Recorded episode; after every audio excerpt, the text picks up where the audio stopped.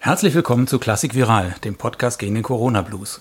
Mein Name ist Arndt Kobbers und zu Gast sind heute die Geigerin Helden Weiß und der Cellist Gabriel Schwabe. Ja, ich freue mich sehr, das wird heute eine Premiere. Zum ersten Mal habe ich zwei Gesprächspartner hier und das ist ganz kurios. Beide haben jetzt das Funkmikro und könnten jetzt mit Corona-tauglichem Abstand hier sitzen, was die nicht brauchen. Ich sitze jetzt hier vor einem Zoom und habe hier einen Turm vor mir aufgebaut statt eines Stativs mit einem Saxophonkasten und ein paar Spielen und wir werden mal sehen, wie das funktioniert. Sieht ja, auf jeden Fall originell aus. Ich äh, bin mal neugierig. Ja, Frau Weißer Schwabe, es heißt ja immer Musiker, also geschlechterübergreifend jetzt gedacht, Musiker können nur mit anderen Musikern eine glückliche Beziehung führen. Und wenn man sich so anschaut, wie viele Musiker-Ehen es gibt, dann scheint da ja irgendwas dran zu sein. War das bei Ihnen auch ein Kriterium? Es musste ein Musiker, es musste eine Musikerin sein? Ich glaube, wir waren noch so jung, dass wir nicht darüber nachgedacht haben. Äh, wir haben uns im Studium kennengelernt und jetzt im Nachhinein denke ich schon, es musste ein Musiker sein. Oder ich würde es anders formulieren. Wenn man es so kennengelernt hat, glaube ich, ist es schwer, sich vorzustellen, dass es anders wäre, weil es tatsächlich so ist, dass wir über so viele Dinge sprechen, die ja nicht nur das gemeinsame Musizieren äh, angehen, aber auch Dinge, über die man sich Gedanken macht. Vielleicht technische Spezialitäten, die jetzt äh, Streichinstrumente betreffen. Und sich da austauschen zu können, ist schon wahnsinnig wertvoll, finde ich. Und, ja, und eine große, große Hilfe ja. und Bereicherung. Ja, man geht sehr ins Detail. Also auch wenn wir zusammen zum Beispiel unser Duo aufgenommen hatten. Also man hatte einfach sehr viel Zeit, auch ohne Instrumente, sich mhm. über den Komponisten, über bestimmte Betonungen in einem bestimmten Takt lange zu unterhalten. Und das ist sehr wertvoll. Und man fühlt sich zumindest von einer Person verstanden. Besteht denn nicht auch die Gefahr, dass man sich dann so 24 Stunden lang nur über Musik unterhält? Ach, eigentlich nicht. Also ich habe nicht das Gefühl, dass wir dass wir da jetzt so eingeschränkt werden. Es gibt ja genügend andere Themen im Alltag, die einen irgendwie beschäftigen. Aber einfach die Möglichkeit zu haben, darauf zurückzukommen und ja, das, was die eigenen Gedanken und Entwicklungen betrifft, zu teilen, finde ich eigentlich sehr schön. Und manchmal entwickelt sich auch im Gespräch dann mhm. eine neue Erkenntnis, die man dann zusammen findet. Das finde ich immer ja, am spannendsten. Ja. ja. Wie ist das eigentlich so ganz praktisch mal gefragt? Wie müssen Sie, Sie wohnen ja in einem, einem Haushalt, einer Wohnung, wie ist das mit dem Üben, dass Sie sich nicht gegenseitig stören? Muss man sich das absprechen oder haben Sie nee, wir, schalldichten Kabinen? Wir stören uns ständig, glaube ich, gegenseitig. das stimmt. Ähm, äh, ja, aber auch, also wir üben auch parallel nebeneinander und zwischendurch klopfst dann an der Tür, darf ich dich kurz stören? Ich habe jetzt was Neues rausgefunden, wie findest du das? Und dann sag ich, ja, finde ich gut oder mach mal die Augen zu genau. oder so. Also, komm mal hören, bitte. Ja, komm mal bitte rüber. Und man braucht wahrscheinlich auch tolerante Nachbarn, ne? denn die Zeit verdoppelt sich ja dann quasi. Da haben wir großes Glück, Glück weil ja. wir sehr wenig direkte Nachbarn haben, die das stören könnte. Mhm. Tatsächlich nur ein Haushalt, der bewohnt ist. Ansonsten ist eine Galerie und eine Arztpraxis. Praxis, genau. Und da haben wir doch wirklich Glück gehabt, da sehr ausgiebig üben zu können. Besonders wenn man Kodai übt, mhm. ist es doch ja. sicherlich für die Nachbarn anspruchsvoll. genau. Ja, Stichwort Kodai. Im letzten Herbst ist Ihre erste gemeinsame CD erschienen mit Kodai und Ligeti. War das ein lang gehegter Wunsch von Ihnen? Ja, kann man schon so sagen. Also die Aufnahmetermine ergaben sich tatsächlich relativ spontan. Ja. Ähm, aber das Stück selbst und überhaupt dieses Konzept, äh, darüber hatten wir schon gesprochen. Und das war schon Musik oder ist immer noch äh, Musik, die uns nach wie vor beschäftigt, herausfordert. Und, und äh, das war in jedem Fall der Wunsch, das gemeinsam auch mhm. aufzunehmen. Mhm. Ja. Wir hatten einige Zeit das Duo schon gespielt. Und es war eigentlich wirklich der richtige Zeitpunkt, äh, das aufzunehmen. Mhm. Ist das eine gute Idee, auch zusammen zu arbeiten, wenn man schon zusammen wohnt und alle so viel Zeit verbringt, dann auch noch ins Studio zu gehen oder auf die Bühne zu gehen zusammen?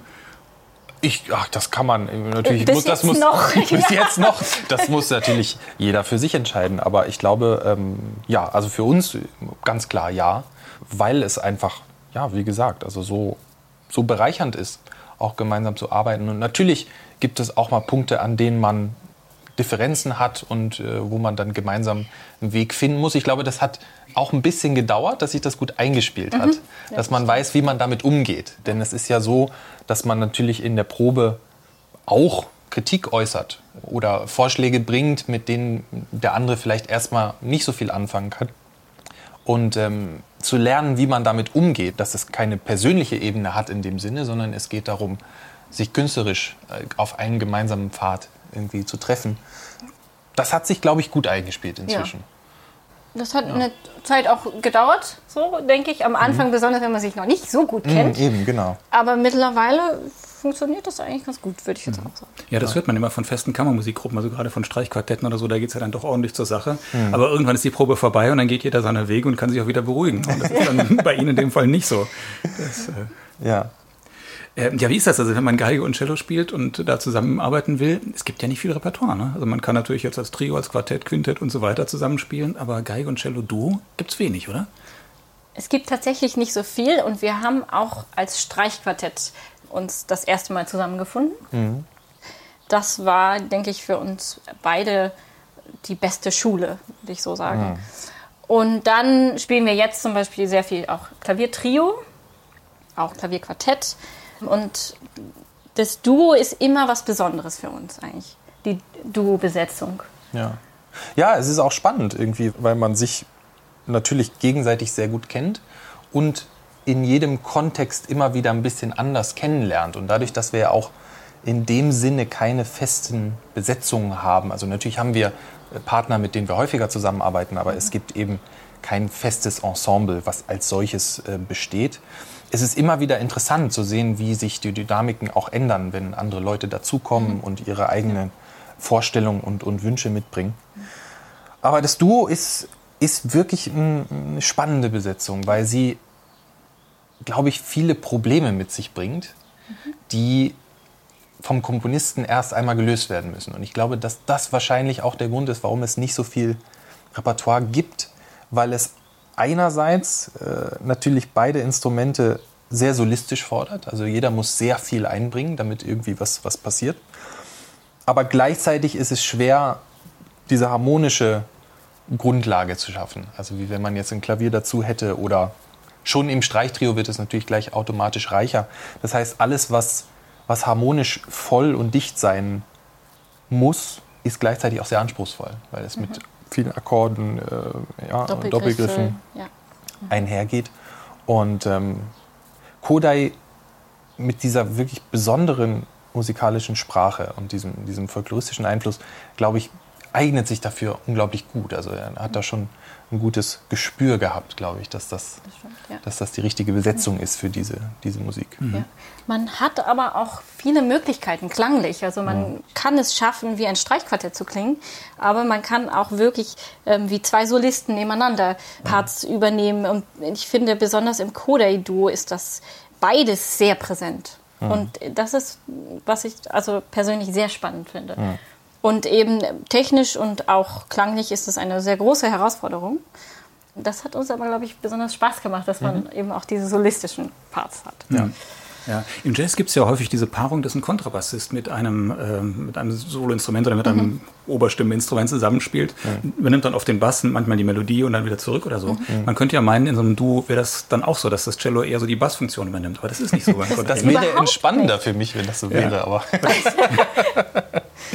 Nee, nee, das es ist, ist tatsächlich. Überhaupt nicht im, mhm. in, im Kodai-Duo und auch nicht im Ravel-Duo. Im Ravel-Duo auch nicht. Nee. Ja, es, ja, es ist nochmal anders natürlich irgendwie von der, von der Stimmaufteilung. Ja. Aber gerade Kodai ist schon sehr ausgeglichen, muss ja. man sagen. Ja. Und das macht den Reiz auch aus, weil man wirklich das Gefühl hat, dass sich dort zwei Instrumente, die sehr unterschiedlich sind in ihrem Eigencharakter, aber dass die sich auf Augenhöhe irgendwo begegnen. Und daraus, aus dieser gewissen Reibung, die es dann auch gibt, äh, da irgendwie was entsteht. Mhm. Warum haben Sie dieses Kodai-Duo kombiniert mit zwei Solowerken für Cello? Also dann die Solo-Sonate von Kodai und von Ligeti, statt jetzt in Ravel oder sonst noch irgendeine Entdeckung aufzunehmen? Naja, also das äh, Kodai und Kodai, glaube ich, erklärt sich fast von selbst. Ähm, aber es ist natürlich auch so, dass es nicht nur die Sonate gibt, die eben irgendwie dazu passt, aber dass die beiden Stücke auch sehr nah aneinander entstanden sind. Ja. Das Duo kam zuerst, aber schon im Jahr darauf äh, entstand die, die Solosonate. Und für mich persönlich war das ein Projekt, was mir am Herzen lag, weil das ein Stück ist, vor dem ich auch nach wie vor, aber lange großen Respekt gehabt habe. Also es ist eine unglaublich große Aufgabe und das hat auch ein bisschen gedauert, bis ich mich wirklich dann entschieden habe, das im Konzert zu spielen. Also ich habe es gelernt natürlich im Studium, weil es auch äh, ins Repertoire gehört. Aber das im Konzert zu spielen, ist schon eine Aufgabe für sich. Nicht nur von der Ausdauer, auch die technischen Herausforderungen äh, irgendwie zu bewältigen, aber vor allem diesen Bogen zu spannen. Ein Stück dauert ungefähr eine halbe Stunde. Ja. Und die Spannung da zu halten, ist schon, ist schon was Besonderes. Ja, und deswegen war mir das ein besonderes Anliegen. Und da es ungarisch bleiben sollte und noch ein bisschen Platz auf der CD war, kam noch Ligeti dazu. Und Ligeti ist ein Stück, was ich sehr früh äh, gelernt habe und auch viel gespielt habe und, und, und sehr liebe. Auch wenn es für Ligeti natürlich nicht so repräsentativ ist. Also ich glaube, er hat selbst auch ein bisschen gehadert mit der Popularität des Stücks, weil es natürlich seinen, vor allem seinen, seinen späteren ähm, Avantgarde-Charakter gar nicht so widerspiegelt. Aber nichtsdestotrotz finde ich es unheimlich reizvoll und ergänzte gut die, die, die CD, denke mhm. ich. Ja, Cellisten genauso wie Geiger sagen ja immer die Solowerke von Bach. Das ist so das, das Nonplusultra, der Gipfel. Und trotzdem spielen es alle schon in jungen Jahren. Sie müssen es irgendwie spielen. Sie spielen es oft das Zugaben. Und ich glaube, jeder junge Cellist wahrscheinlich spielt auch Bach. Wenn noch nicht alle sechs, aber doch ein paar wenigstens. Ähm, was ist dann schwieriger an dem Cordaillé oder unzugänglicher oder äh naja, also ganz grundsätzlich ist es natürlich vom technischen Niveau eine ganz andere Herausforderung. Mhm. Also ist es wirklich einfach deutlich mehr zu tun, wenn man so will. Und es ist vor allem auch ein Stück, wo man immer den Eindruck hat, dass er versucht hat, die Möglichkeiten wirklich bis ans Limit auszuschöpfen. Äh, natürlich im Rahmen seiner Vorstellung, im Rahmen seiner Klangsprache, aber da ist eigentlich alles bis ans Limit ausgereizt. Und was auch interessant ist, ist, dass er selbst sich Cello-Spielen beigebracht hat, also er war Autodidakt und irgendwie merkt man das in dem Stück. Und zwar insofern, dass es Dinge sind, die machbar sind, aber auf die man jetzt so konventionell nicht unbedingt als erstes kommen würde. Also wie zum Beispiel Akkorde liegen mhm. teilweise. Ähm, oder äh, dass man mehrere Stimmen gleichzeitig irgendwie herausbringen muss, sei es, dass die eine mit der linken Hand Pizzicato spielt und gleichzeitig Arco. Und, und das sind alles so Dinge, äh, von denen man dann rückblickend sagt, ja, na klar, funktioniert das auf dem Instrument, aber muss man auch erstmal drauf kommen. Mhm. Und das ist wahrscheinlich auch der Grund, warum er auf diese Skordatur gekommen ist. Denn natürlich gibt es äh, aus der Barockmusik äh, Skordaturen, mhm. die. Das heißt, die unteren die beiden Seiten sind um genau, einen Halbton jeweils runtergestimmt. Jeweils um einen Halbton runtergestimmt, genau. Das heißt also, man reicht unten bis zum H runter, mhm. statt normalerweise bis zum C. Ja, und das ist auch so ein unkonventioneller Ansatz, der aber unglaublich gut funktioniert in dem Stück, weil er dem Cello eine ganz andere Klangfarbe gibt. Also alles wird dunkler, irgendwie auch in gewisser Weise reicher. Und für diese H-Moll-Geschichte funktioniert es natürlich unglaublich gut. Das heißt, man muss im Werk aber dann noch auswendig können. Ne? Ansonsten vertut man sich doch wahrscheinlich immer mit der Skordatur, wenn man das so vom Blatt spielt. Erstens das und ich glaube, ich weiß gar nicht, ob man das blättern kann. Also ich habe es nicht probiert, aber. Jetzt muss ich aber doch mal naiv fragen, wenn Sie sagen, dass das technisch eine andere Herausforderung ist. Ich meine, Sie wirken so, als könnten Sie wirklich alles spielen, was man was es so zu spielen gibt. Gibt es da irgendwo Grenzen oder gibt es so Sachen, wo Sie sagen, hm, da, ist, da muss ich aber doch mit kämpfen? Im Kodai? Ja, oder generell. Ähm, was für die Technik. Generell gibt es natürlich, also in der Theorie gibt es natürlich Dinge, die nicht spielbar sind mhm. oder wo man, man sagt, ähm, ja, das, das könnte ich nicht, nicht bewältigen. Es ist mir jetzt in dem Sinne noch nicht untergekommen, weil wenn man sich entscheidet, ein Stück zu spielen und das von jemandem geschrieben ist, der ein bisschen was versteht von dem Instrument, dann findet man eine Lösung.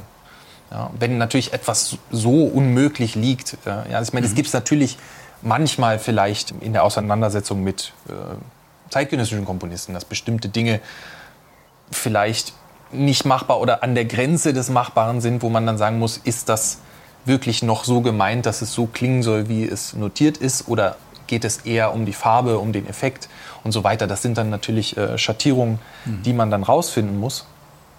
Aber wie gesagt, in der Regel haben ja die Komponisten auch die Absicht, dass ihre Werke gespielt werden und auch spielbar sind. Das mhm. gehört eigentlich irgendwie zum, zu einem Selbstverständnis eines guten Komponisten dazu, denke ich. Und insofern findet man eigentlich immer, immer Lösungen. Oder ich weiß nicht, oder fällt dir was ein im, im Geigenrepertoire, wo man sagt, Ach, also ich denke, bei den Geigern ist das ein bisschen anders. Es wird verlangt, müssen, dass man eigentlich alles, alles, alles spielen. Äh, spielen kann.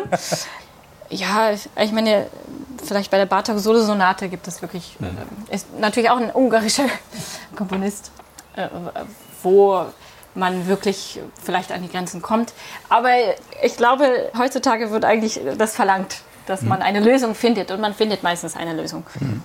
Manchmal kann man das auch sehr schlau machen. Mhm. Vielleicht findet man einen anderen Fingersatz oder so. Mhm. Aber wie fühlt sich das an? So als, als Hobbymusiker kennt man das ja nicht, dass man irgendwann an einen Punkt kommt und sagt, jetzt kann ich eigentlich alles spielen. So ein bisschen platt gesagt. Und man merkt. Äh Ach, das Gefühl ah, stellt sich, glaube ich, nicht ein. Nee. Oder, nee, oder sagen wir mal, ich melde mich, wenn es soweit ist.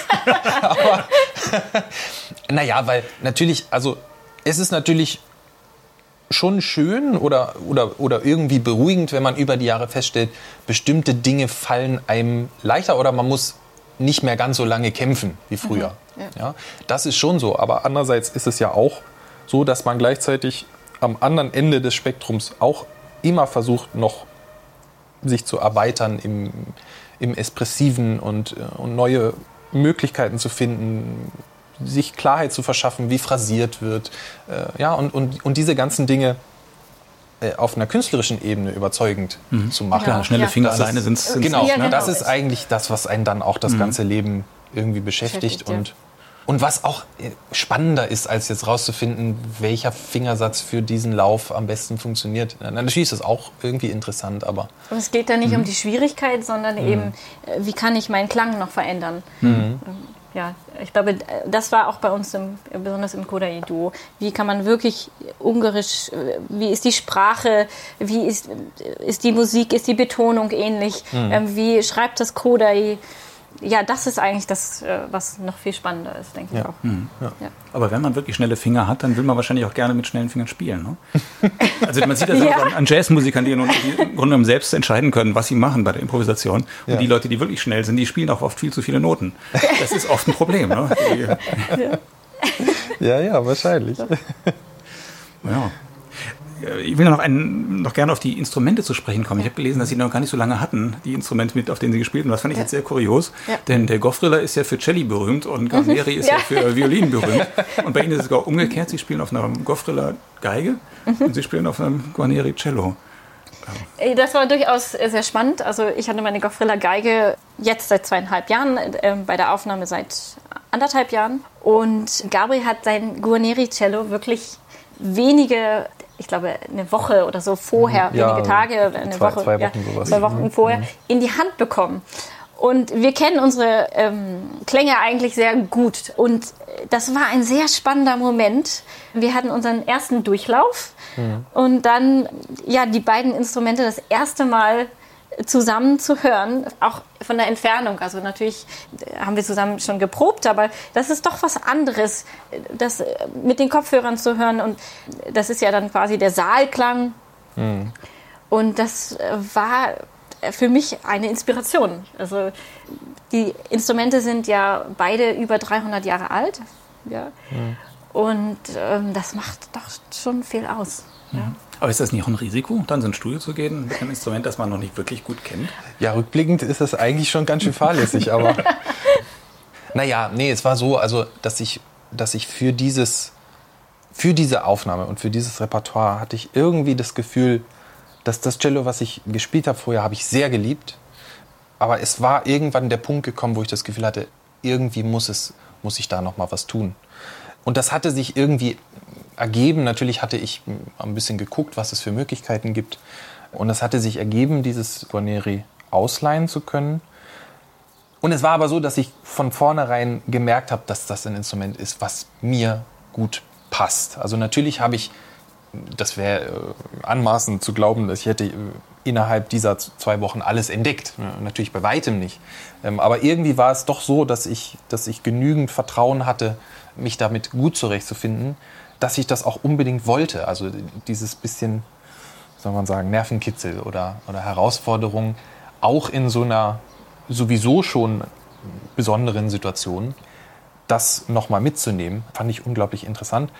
Und glücklicherweise habe ich das Cello auch inzwischen behalten dürfen. Es hat sich also ein wunderbarer Sponsor gefunden, der, der das angekauft hat, damit ich das spielen darf. Und ähm, bin natürlich sehr glücklich, dass sich das irgendwie so, so ergeben hat. Und ich glaube, das sind diese Dinge, wo man sich vielleicht manchmal ein bisschen reinstürzen muss und sagen muss, ich mache das jetzt einfach. Mhm. Und wenn man da zu viel drüber nachdenkt, kann es gefährlich werden. Ergebnis gibt Ihnen ja recht. Aber ist das nicht trotzdem eine komische Sache? Meine, man kann so schön spielen, wie man will als, als, als Streicher. Man braucht wirklich ein tolles Instrument und die mhm. richtig guten Instrumente kann sich ein normaler Musiker gar nicht mehr leisten. Das ist ja schon komisch. Ne? Man ist immer von irgendwelchen Stiftungen, Förderern, Sponsoren, sonst irgendwie abhängig. Und man weiß auch, dass man wahrscheinlich das Instrument immer wieder abgeben muss. An die nächsten das, Musiker oder wie auch immer. Ja. ja, das ist, glaube ich, ein großes Problem. Und die Geigen werden immer teurer. Mhm und auch die, ähm, die Streichinstrumente allgemein. Das sehen wir auch jetzt bei unseren Studenten. Häufig ist das Instrument einfach nicht auf dem Niveau, auf dem der Student musiziert. Und ja, also wir sind beide sehr glücklich, dass wir Sponsoren gefunden haben. Mhm. Aber das ist ein ganz großes Thema unter Musikern, dass mhm. das ja sehr, sehr schwierig Wobei man sagen muss, dass das fast schon so selbstverständlich ist, weil wir kennen es ja gar nicht anders. Also die Zeiten, in denen sich Musiker diese Instrumente vielleicht selber noch irgendwie kaufen konnten, die sind doch schon länger her. Und dazu muss man sagen, bestimmte Instrumente, also Stradivari zum Beispiel oder auch Amati, waren immer schon teuer. Mhm. Also das war immer schon, eigentlich immer so gerade außerhalb der Reichweite der, des, des, normalen mhm. Musikers. Es sei denn, man war jetzt irgendwie äh, ein großer, erfolgreicher Solist. Ja, aber leider ist es tatsächlich schon so normal, dass wir das gar nicht anders kennen mehr. Also die Vorstellung, sich selber einen Guarneri zu kaufen, natürlich wäre das schön, also ja, wäre toll, aber mhm. irgendwie ist es leider schon zur Normalität geworden. Und auf der anderen Seite natürlich wunderbar, wenn man Leute kennenlernt, wie jetzt in unserem Fall, die sich dafür interessieren und einen auch fördern. Und ich finde auch, dass daraus sehr schöne menschliche Beziehungen entstehen mit Personen, die einen fördern, mhm. mit denen man auch dann bestimmte Dinge teilen kann, ins mhm. Konzert einladen und irgendwie wird man verbunden durch ein Instrument, was eigentlich, eigentlich sehr schön ist auch für, für mhm. uns. Mhm. Aber warum gibt es so wenig moderne, neue Instrumente, die da irgendwie mithalten können? Also es gibt ja diesen einen berühmten Geigenbauer in Paris, wie heißt der Steiner oder wie heißt der? Ist ein, durch ein Deutscher sogar. Stefan von Bär. Stefan von Bär. Ach ja, genau. genau. Also Christian Teslav zum Beispiel spielt ja ein und Antje Weiter spielt Also nee, das, ist der das ist Greiner. Greiner, Greiner. Greiner. Der ist in, Greiner. Äh, genau, nicht Steiner, sondern Greiner. In Bonn war er. Und dann in der London. war in Paris, oder? Vertue ich mich. Nee, ich glaube, das ist in London. Ja, dann verwechsel ich in London, genau. Dann verwechsel also, es also ich meine, es gibt ja schon mehr ja, ähm, ne? äh, wirklich sehr, sehr gute moderne Instrumente, die äh, leider jetzt auch schon wieder teuer sind. Und ich denke auch, dass sich dieser Markt noch erweitern wird das ist dann auch wieder ja, Typsache, würde ich mal sagen. Jeder mhm. Musiker hat eine andere Klangvorstellung. Ich persönlich finde es erstmal sehr gut, dass eben auch diese modernen Geigen zum Teil wirklich mithalten können mhm. mit äh, alten. Aber die sind auch schon wieder so teuer, dass man ja. da auch schon fast einen Sponsor braucht. Ja, also das ist ein großes Problem. Wenn dann wirklich ähm, ein Geigenbauer erstmal berühmt ist, mhm. dann auch zu Lebzeiten, dann kann man es schon nicht mehr bezahlen. Also Geigenbauer ist wirklich ein Beruf mit Zukunft, da ist noch eine Lücke. genau. Ja. Naja, es ist, es ist schon einfach auch eine, eine eigenartige Situation, weil selbst die Geigenbauer, die heute bauen, bauen natürlich, selbst wenn sie ihren eigenen Stil finden und ihre eigene Art, aber bauen im Wesentlichen etwas nach, was sich seit mhm. 400 Jahren im, im Kern nicht verändert hat. Mhm. Und das trägt sicherlich auch dazu bei, neben der Tatsache natürlich, dass so ein altes Instrument eine gewisse Aura hat, irgendwie gar eine nicht, weil es ja, gar nicht, weil es in ja. dem Sinne was Besseres ist, aber weil es einfach schon viel miterlebt hat und man kann sich vorstellen, wer darauf schon gespielt hat und, und irgendwie sind das Dinge, die da, die da mitschwingen.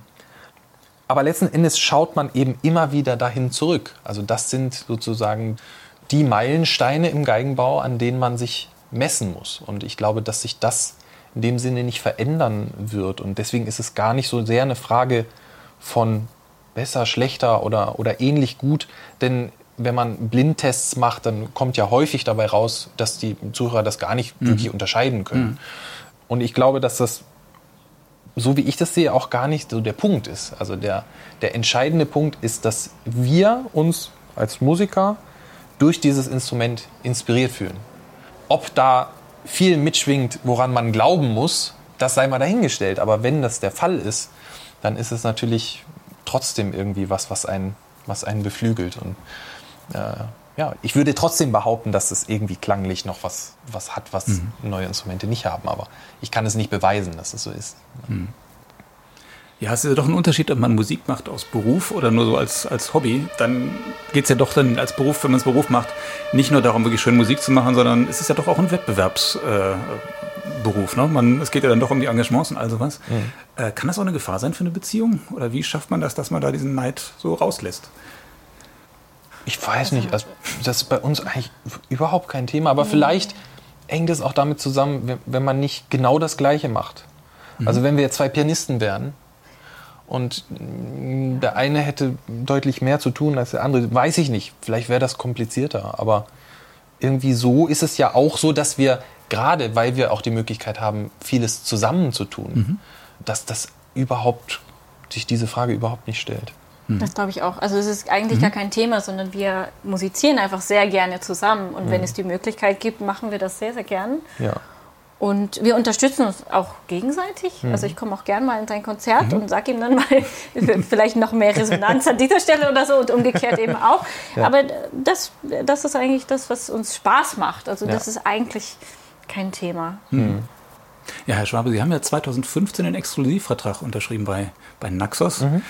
Gibt ja gar nicht mehr so viele Musiker, die einen Exklusivvertrag haben. Mhm. Aber wenn, dann haben sie das meist bei einem Major-Label. Mhm. Und Naxos hatte ja oder hat vielleicht immer noch so diesen, diesen Ruch, irgendwie so das Billig-Label und so.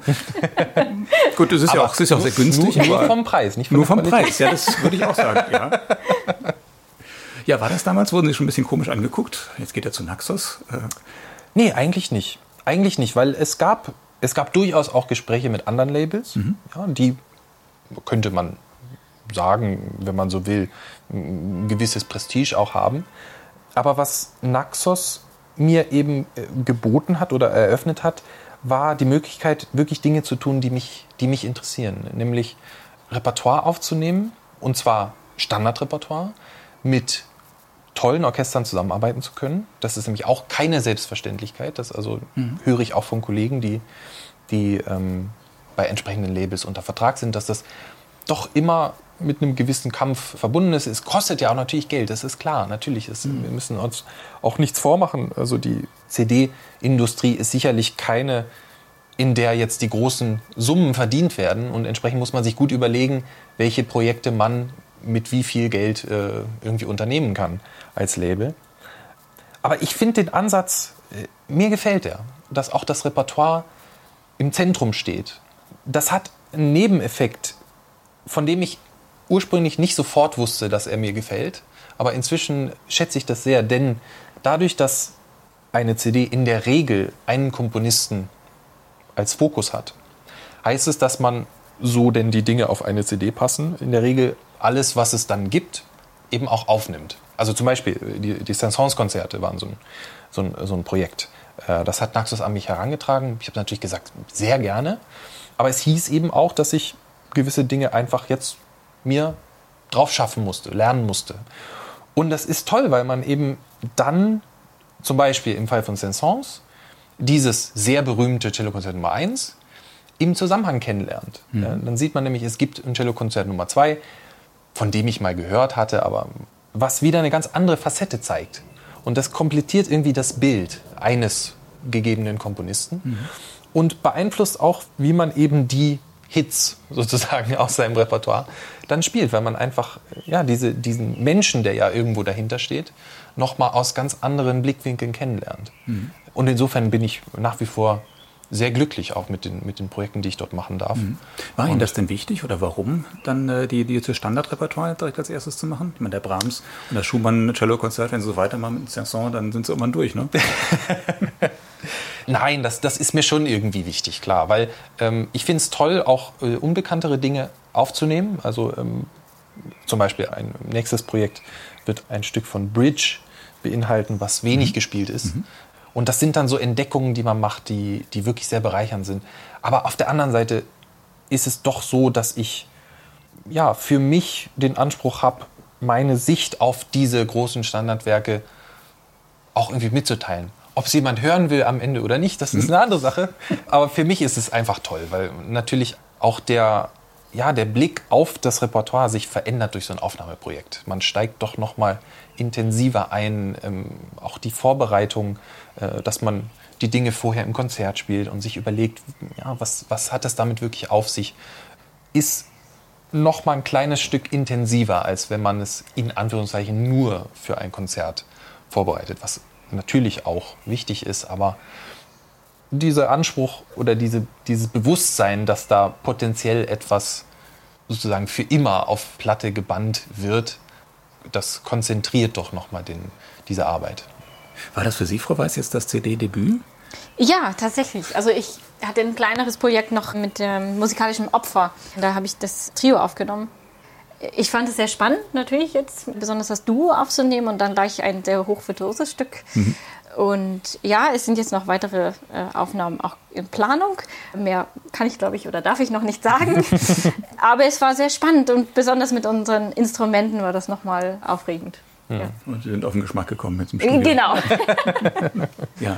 ja, Sie stammen ja, Herr Schwabe, aus Berlin. Mhm. Sie, Frau Weiß, aus Hamburg. Genau. Und ja. wohnen in Berlin. Das ist wieder typisch Berlin. Die Berliner kommen nicht aus ihrer Stadt raus. ja. ja, ist das so? ich habe das Gefühl, so? dass viele gebürtige Berliner irgendwie nie rauskommen oder wenn, dann kehren sie dann doch wieder zurück in die Stadt. Ja. Weil ihnen alles andere wie klein vorkommt. Oder wir werden nicht gewollt woanders. Das kann auch sein. Ja, das kann natürlich auch sein, aber das glaube ich jetzt eher nicht. ja, war das mal eine Frage, nach Hamburg zu ziehen, nach Berlin zu ziehen oder nach Köln? Naja, wir, also wir haben uns in, in Berlin kennengelernt mhm. als Jungstudent, Studentin. Das war eigentlich nie eine Frage. Wobei man das sagen muss, wir verbringen ja doch ziemlich viel Zeit, Zeit. auch in Hamburg. Wir sind ja, häufig da. Ja. Jetzt in Corona-Zeiten etwas weniger, aber so im, im, Normalfall schon. Und wir haben auch in Hamburg geheiratet zum Beispiel, ja, was ich persönlich sehr schön fand. Also, wir necken uns ja immer ein bisschen gegenseitig. Also, Welche Stadt schöner ist oder? Ja, beziehungsweise das Hamburger Dorf. ähm, darüber mache ich mich natürlich scherzhaft ein bisschen lustig, aber ganz ernsthaft ist es natürlich wunderschön. Und, und mhm. ähm, ja, was in Berlin ja. leider fehlt, ist der Hafen nicht? und die Nähe ja. zum Meer.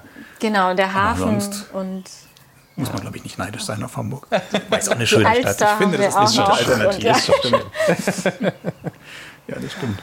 Ja. Wobei, ähm, Köln könnten Sie jetzt auch hinziehen. Sie haben jetzt eine Professur in Köln und Sie haben noch eine zweite Professur in Maastricht, ne? In, ja, genau. Also in, in, da gibt es keine Professuren in dem also, Sinne. Also das ist, äh, da bin ich sozusagen Lecturer, Aha. ganz offiziell. Genau, aber ja. das. Und Sie, Frau Weiß, Sie unterrichten in Dresden und jetzt auch noch dazu zusätzlich in, in Wuppertal. Äh, ja, Köln, also es ist dieselbe Genau, wir sind ja beide in, in Köln, Wuppertal, also am Standort, Standort. Wuppertal. Mhm. Ja. Achso, Sie sind auch am Standort Wuppertal. Genau, ja, ja. Ah, okay. Und die Hochschule hat ja drei Standorte ah, ja. und mhm. sind wir eben in Wuppertal. Wir waren mhm. gerade gestern dort zusammen. ja, wir äh, verbringen sehr viel Zeit in der Bahn im Moment. Aha. Und wir schauen jetzt noch ein bisschen, ob mhm. das längere Zeit so weitergehen kann. Ich glaube, das Unterrichten macht uns beiden sehr viel Spaß. Man muss die Zeit sehr gut planen, dass man sich auch wieder in Berlin trifft. Ja, stimmt. Und ja, aber das hat sich jetzt gerade sehr kurzfristig mhm. eigentlich ergeben. Ja. Ja. Weil ich mich immer frage, das machen so viele Musiker. Ich meine, Sie als, Sie als Musiker sind ja sowieso viel unterwegs zu Konzerten. Mhm. Und wenn Sie dann noch irgendwo eine halbe Stelle oder sowas zum Unterrichten haben, dann ist das meist nicht am Wohnort, sondern mhm. viele Musiker reisen dann auch noch mal regelmäßig dann ein, zweimal die Woche irgendwo da in den, in den, in den Studienort oder Unterrichtort. Ähm, das macht das Leben noch zusätzlich kompliziert und anstrengend, oder? Das stimmt. Also ich denke mal, ja, mal gucken. Das war, waren jetzt natürlich auch besondere Monate, da ja vieles von zu Hause aus passiert ist. Also der Unterricht zum großen Teil bei dir in Dresden ja nicht. Da war ja hauptsächlich Präsenz. Hauptsächlich Präsenz. Ähm, aber doch sowohl in Köln als auch, als auch in Maastricht ist vieles eben online passiert. Ja, ähm, genau. Das hat insofern die Planung ein bisschen erleichtert, wobei wir natürlich alle, also wir und auch die Studenten irgendwann müde sind, diese Online-Stunden zu machen, die natürlich besser sind, als gar keinen Kontakt zu haben, aber ja, einfach äh, am Wesentlichen am Ende des Tages irgendwie vorbeigehen. Also mhm. weil man den Klang nicht so wahrnehmen kann, wie er ist und, mhm. und überhaupt eine Person, die im selben Raum mit einem sitzt und musiziert, doch ganz anders wahrnimmt als, als über diese Video-Chat-Plattformen. Und ähm, ja, mal schauen. Also das, das ist durchaus ein Thema mit dem Wohnort, weil äh, diese, diese ewige Pendelei, wir sind ja auch beide im Studium über große Distanzen gependelt. Mhm. Was aber wiederum einen schönen Hintergrund hatte, weil wir einfach gesagt haben, wir wollen beide zusammen wohnen und, und uns zumindest da sehen und, mhm. und ähm, haben das dafür in Kauf genommen. Aber so langsam wird man auch irgendwann müde davon. Ja. ja, ist das so eine schöne Aufgabe zu unterrichten? Man könnte ja auch meinen, man will erstmal die Welt erobern und auf die Bühne gehen und spielen, spielen. Und kann dann später immer noch, wenn man viel Erfahrung gesammelt hat, dann, dann unterrichten. Mhm. Aber ja. viele Musiker machen ja schon in den 20ern oder mit Anfang mhm. 30 übernehmen sie eine Professur. Mhm. Ja, also ich finde, das ist eine sehr schöne Ergänzung. Ähm, ich unterrichte jetzt schon seit äh, knapp sieben Jahren. Also ich habe auch sehr früh angefangen. Und für mich ist das, wie gesagt, eine Ergänzung. Also es ist genauso die intensive Arbeit mit Musik. Und was ich auch sehr bereichernd finde, ich habe das Geigenrepertoire eigentlich, äh, das große Geigenrepertoire immer im Kopf, weil jeder Student hat wieder sein Repertoire und er spielt auch nicht nur ein Stück, sondern vielleicht drei, vier Werke im Semester und das mhm. mal sieben oder mal acht das äh, ist ein großes Repertoire und äh, man geht nochmal ins Detail, selbst im Unterricht. Und das äh, finde ich ja nochmal eine Bereicherung. Und manchmal sind auch Ideen im Unterricht, wo ich denke, huch, das höre ich ja das erste Mal so, das ist doch eine tolle Idee. Ja, also ich finde, das ist auch äh, spannend. Hm. Ja? ja. Ja, also ich, für mich war es auch eigentlich immer so, dass ich das, dass ich das irgendwann gesehen habe, für mich äh, auch zu unterrichten, weil ich Lehrer hatte, zu denen ich so auch aufgeschaut habe, also sowohl menschlich als auch künstlerisch. Und das waren solche starken Einflüsse. Das hat, glaube ich, viel damit zu tun gehabt. Und was ich interessant finde, ist, man hört immer, wenn Leute über das Unterrichten sprechen, sagen sie, ja, ich unterrichte so gern, weil ich dabei selber so viel lerne. Und ich habe immer gedacht, na ja, kann das wirklich stimmen? Ja, ist das wirklich so? Aber ich habe festgestellt, es stimmt tatsächlich, weil man eben viele Fragestellungen zum ersten Mal ganz konkret und auch verbal beantworten muss. Also wenn der Student fragt, ja, was mache ich denn hier? Dann entweder hat man eine Antwort parat oder man muss überlegen, ja, Moment, ja, mach ich das was mache ich denn? Ja, dann, dann nimmt man genau. kurz das Instrument und schaut, was mache ich denn da ja. eigentlich? Mhm. Weil man ja natürlich doch, äh, klar, man hat sein Konzept und man macht viele Dinge mit diesem Konzept dahinter. Aber es gibt doch eine unzählige Menge von Dingen, die man instinktiv löst. Und diesen Instinkt dann ja, zu vermitteln, zu sagen, das ist das, was ich da mache und deswegen glaube ich, dass das funktionieren kann. Äh, das ist unglaublich spannend und bringt einen selber schon, finde ich, weiter, weil man, weil man sich selber viel Klarheit verschaffen muss über die Dinge. Mhm. Sowohl im technischen Aspekt als auch musikalisch. Warum phrasiere ich dahin und nicht dort? Äh, wie ist die harmonische Progression? Wie ist die Phrase gebaut? Und alle diese Fragen, die einen ja sowieso schon beschäftigen, muss man einfach nochmal kondensieren für sich. Und mhm. das, das bringt unheimlich viel. Liegt das eigentlich auch an, an äh, einigen wenigen sehr guten Lehrern in der älteren Generation, dass es plötzlich so mit, ja, mit 30, zwischen 30 und 40 ungefähr, enorm viele Cellisten gibt, gerade hier in Deutschland auf einem enorm hohen Niveau. Das ist wie so eine Explosion ja vor 10 oder 15 Jahren. Plötzlich tauchen ja. da so viele Leute auf. Ganz sicher, ganz sicher. Die jetzt alle Professuren sind, also es ist ja wahrscheinlich wie so eine Pyramide. Das, äh, ja, ja, man absolut. wundert sich. Ja. ja, also ich denke, das kommt natürlich zum einen von der Vorgeneration sozusagen. Also wenn man sich äh, Leute anguckt wie Rostropowitsch, der viele Leute, ich weiß nicht wie regelmäßig, aber doch unterrichtet hat mhm. und, und stark geprägt hat. Mhm. Oder Leute wie äh, Tortelier, Navarra, diese ganze französische Schule, Pleath in London, die einfach auf einem ganz neuen Niveau irgendwie ausgebildet haben. Nicht, dass es nicht immer schon große Cellisten gab, aber ich glaube, da nimmt sich das Ganze nicht viel. Aber sie haben eben dieses Niveau, diese, diese Einsicht, auch musikalische Einsicht und, und eine gewisse technische Weiterentwicklung an viele, viele äh, Leute weitergegeben. Und daraus haben wir natürlich dann diese nächste Generation jetzt bei uns hier in, in, äh, in Deutschland mit Pergamenschikow, ähm, Geringas, Helmerson, mein eigener mhm. Lehrer, äh, gehabt, Heinrich Schiff in mhm. Wien, die dann natürlich ihrerseits wiederum äh, mhm. auf diesem fantastischen Niveau die Dinge weitergegeben mhm. haben. Und Aber diese denke, vier werden immer genannt als die, die äh, Verantwortlichen irgendwie dafür, dass da jetzt solch eine. Ja, weil ich denke, das, das sind mhm. die, bei denen dann irgendwann früher oder später die meisten gelandet sind, denke mhm. ich. Ja. Weil natürlich, ja, die, sie, können, sie können natürlich den Cellisten nicht von Grund auf selber erschaffen, aber wenn jemand irgendwie Talent hat, dann zieht es ihn dahin, wo wo man die bestmögliche Ausbildung bekommt. Und, ähm, ja. Mhm. Ja, Sie waren ja auch in Kronberg, der Kronberg Academy, das ist ja auch so eine Talentschmiede für Cellisten. Mhm. Liegt das da an der, an der Akademie selbst oder, oder ist es in erster Linie dann Helmerson oder andere Lehrer, die da noch sind? Oder warum ist das so ein, so ein ganz besonderer Ort?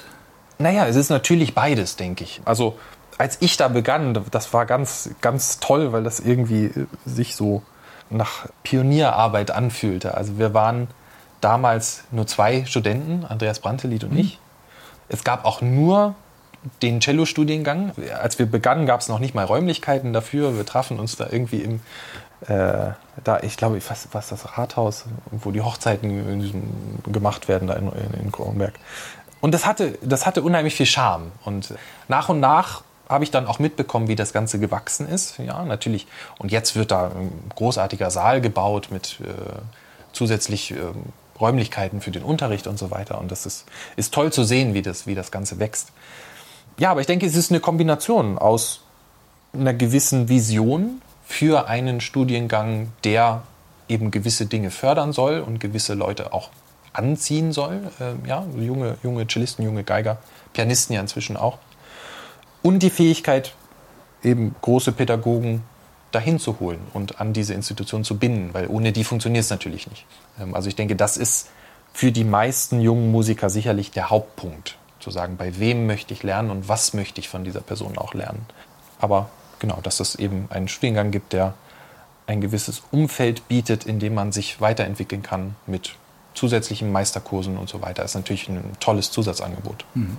Wie haben Sie denn eigentlich jetzt die konzertfreie Zeit genutzt? Haben Sie viele Duos entdeckt und äh, Repertoire erforscht? ausgegraben? Wir haben, wir haben Kochduos entdeckt. ja, das stimmt. Wir haben viel gekocht. Aber da das, das Unterrichten ja weiter lief, mhm. Äh, war gar nicht so viel Zeit da. Also das Instrument war auch eigentlich jeden Tag ausgepackt. stimmt. Aber wir haben durchaus mehr gekocht. Also man hatte mehr Zeit. ähm, man konnte ja nicht ins Restaurant gehen, kann ja immer noch nicht ins Restaurant gehen und ja, haben da ein bisschen experimentiert und äh, unsere Gerichte perfektioniert. Und wenn man dann mal abends allein nach Hause kommt, dann ist mal was gekocht auch zu Hause. Und äh, gegenseitig machen wir das jetzt deutlich mehr als früher. Ja. Ja. Es gibt zwei Phasen, die sich abwechseln. Das erste war die Kochphase dann kam die Sportphase, um das auszugleichen. Und inzwischen sind wir wieder in der Kochphase angekommen. Also. Aber wäre das nicht ein schönes Projekt und so ein Langfristprojekt für Naxos? Die haben immer für sowas übrig, so eine Anthologie des, der Duos wie Geige Cello. Klar, also wir schauen wir auch. Also wir, wir suchen also auch danach. Gibt es da schöne Sachen? Oder regen Sie auch Sachen an bei Es gibt bei, ganz, bei ganz süße Sachen von Glier zum Beispiel. Ja, das ist ganz hübsch. Und ja. natürlich Halvorsen, das haben wir natürlich auch mhm. einige Male gespielt. Äh, uns reizt, glaube ich, auch ähm, etwas Neues zu spielen. Also Halvorsen, Ravel, das sind so die Klassiker. Coda ist, ist nochmal was Besonderes, das hat uns besonders gereizt. Mhm.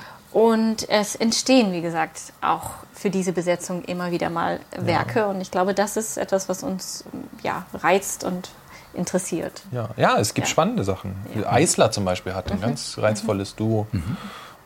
Schulhoff ist natürlich fast schon wieder ein bisschen bekannter durch diesen mhm. ein äh, Zingarese-Satz. Mhm. Ja. Also gerade was so Raritäten und ungewöhnliches Programm angeht, da sind sie bei Naxos ideal aufgehoben. Ne? Die ja, ja, da, da, werden wir auch sicherlich das, das Ganze nochmal noch mal vertiefen. Mhm. Wenn Sie ja, die Standards das, durch haben. Genau. genau. ja. Wie sieht es denn jetzt auf dem ähm, Terminplan aus jetzt für die nächsten Monate? Geht es jetzt langsam wieder los? Also es wirkt ja gerade so, als wenn die Festivals doch stattfinden können. Die nächste Spielzeit wird wieder geplant mit Publikum. Im Moment sind ja doch alle voller Optimismus. Ja, ja doch, besonders für den Sommer. Also ich glaube, in der Corona-Zeit war es häufig so, dass man äh, Termine hatte und ja. man hat darauf hingearbeitet und dann wurde es dann doch kurzfristig abgesagt. Ja. Und jetzt aber im Sommer ist, also wir geben auf jeden Fall einen Kurs in Italien mhm. und wir fliegen in die Türkei, da ist was geplant, wir spielen Trio-Abend. Und äh, wir hoffen natürlich, dass das stattfindet und wir wollen uns natürlich so schnell wie möglich impfen lassen. Mhm. Und dann ist nur noch die Frage, ob jetzt die indische Variante in der Türkei präsent ist und die Impfung ähm, dagegen nicht, also dann, dass man nicht immun ist. Äh, das ist jetzt noch die große Frage, aber wir hoffen, dass äh, das sich doch äh, ergibt, dass wir dort spielen können. Mhm. Ja, also ich kann es kaum glauben. Äh, es sieht so aus, dass ich tatsächlich in zwei Wochen spielen muss. Oder darf. Muss. ja, weil, also ist tatsächlich, ist, ist ganz komisch, dass, äh, weil man äh, am Anfang noch irgendwie mit diesem Optimismus rangeht, es wird schon irgendwie klappen. Und jetzt ist es fast so, dass man unterbewusst, gar nicht bewusst, aber ich merke das so in mir, dass ich eigentlich schon fast davon ausgegangen war, ja, na gut, das, das wird sicherlich auch ausfallen, so wie mhm. alles andere. Und jetzt merke ich gerade, nein, es gibt tatsächlich mhm. die Chance, mit Orchester vor Menschen mhm. zu spielen. Ähm, das, ja, es fühlt sich fast wie so ein kleines Wunder an.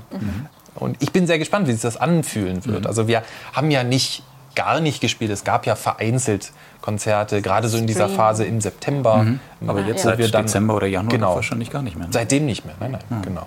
Ja. Und ähm, das, das ist auf jeden Fall schön, dass man Aussichten hat, dass das auch wieder weitergehen kann. Ja, ist das, ist das nur schön oder ist das dann auch wieder ein bisschen Angang, weil ja diese Routine erstmal wegfällt?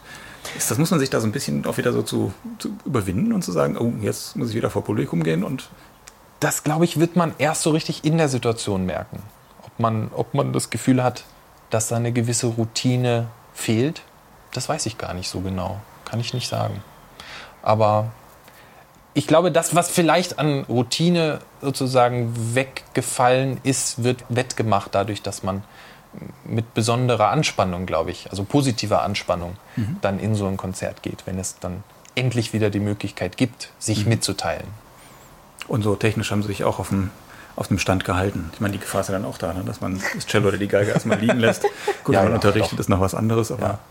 Ja. Nee, das hat erstaunlich gut funktioniert. Wenn man so kein sagen. Ziel hat, auf das man hinüben muss und so, dann fragt man sich, warum? Kann ich ja nächste Woche machen. Ja. Naja, man muss fürs Unterrichten ja auch relativ fit sein und will ja auch was vorspielen. Mhm. Aber ich muss auch sagen, dass so blöd klingt, aber dass, dass so, ein, so ein Instrument, was man als, als was Besonderes und als was Wertvolles wahrnimmt, ganz viel dazu beiträgt, dass man so eine gewisse innere Verantwortung spürt. Mhm. Man sagt, also wenn mir das jetzt zur Verfügung gestellt wird, dann ist das ja irgendwie, ja, ist das, ist das eine große Freude und eine große Ehre, dass man das darf. Hat nicht jeder die Möglichkeit. Mhm. Und irgendwie, also ging es mir so zumindest, dass ich dann das Gefühl habe, naja gut, also wenn, wenn das da schon steht, dann ähm, wäre es auch gut, wenn es benutzt wird. Ja, also deswegen hat das eigentlich ganz gut funktioniert. Mhm. Ja. Allerletzte Frage. Wenn Sie mal so durchhängen oder irgendwas brauchen, was Ihnen ein bisschen wieder Power und Mut gibt oder was, gibt es da eine bestimmte Musik, die Sie dann hören, wo Sie wissen, das macht Sie fröhlich oder gibt Ihnen Kraft oder ja, bringt Sie wieder raus aus dem Tal? Also bei mir ist es sicherlich Schubert. Mhm.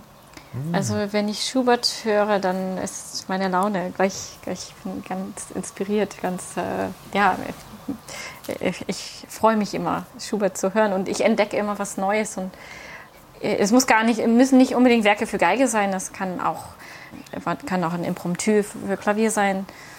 Aber das ist ja für mich ähm, ja, purer Zauber. Mhm. Mhm. Schön, ja.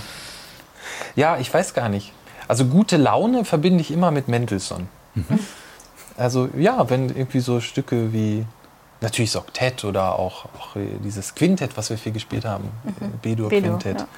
auch die Cellosonaten, das ist irgendwie so pure gute Laune Musik. Ich weiß nicht, ob das wirklich meine Strategie wäre, sozusagen, wenn es mir nicht gut geht, dann Mendelssohn anzuhören. Habe ich noch nicht probiert. Vielleicht, vielleicht wäre das mal ein Versuch wert. Hm. Aber vielleicht brauchen wir es ja so bald nicht oder Sie brauchen es so bald nicht. Hoffen wir mal, dass ja? es wieder losgeht und dass es uns jetzt die nächsten Monate erstmal gut geht. Genau. Ja, dann sage ich vielen Dank fürs Gespräch. Ja, vielen Dank auch. Vielen Dank für die Einladung. Ja. Vielen Dank fürs Zuhören.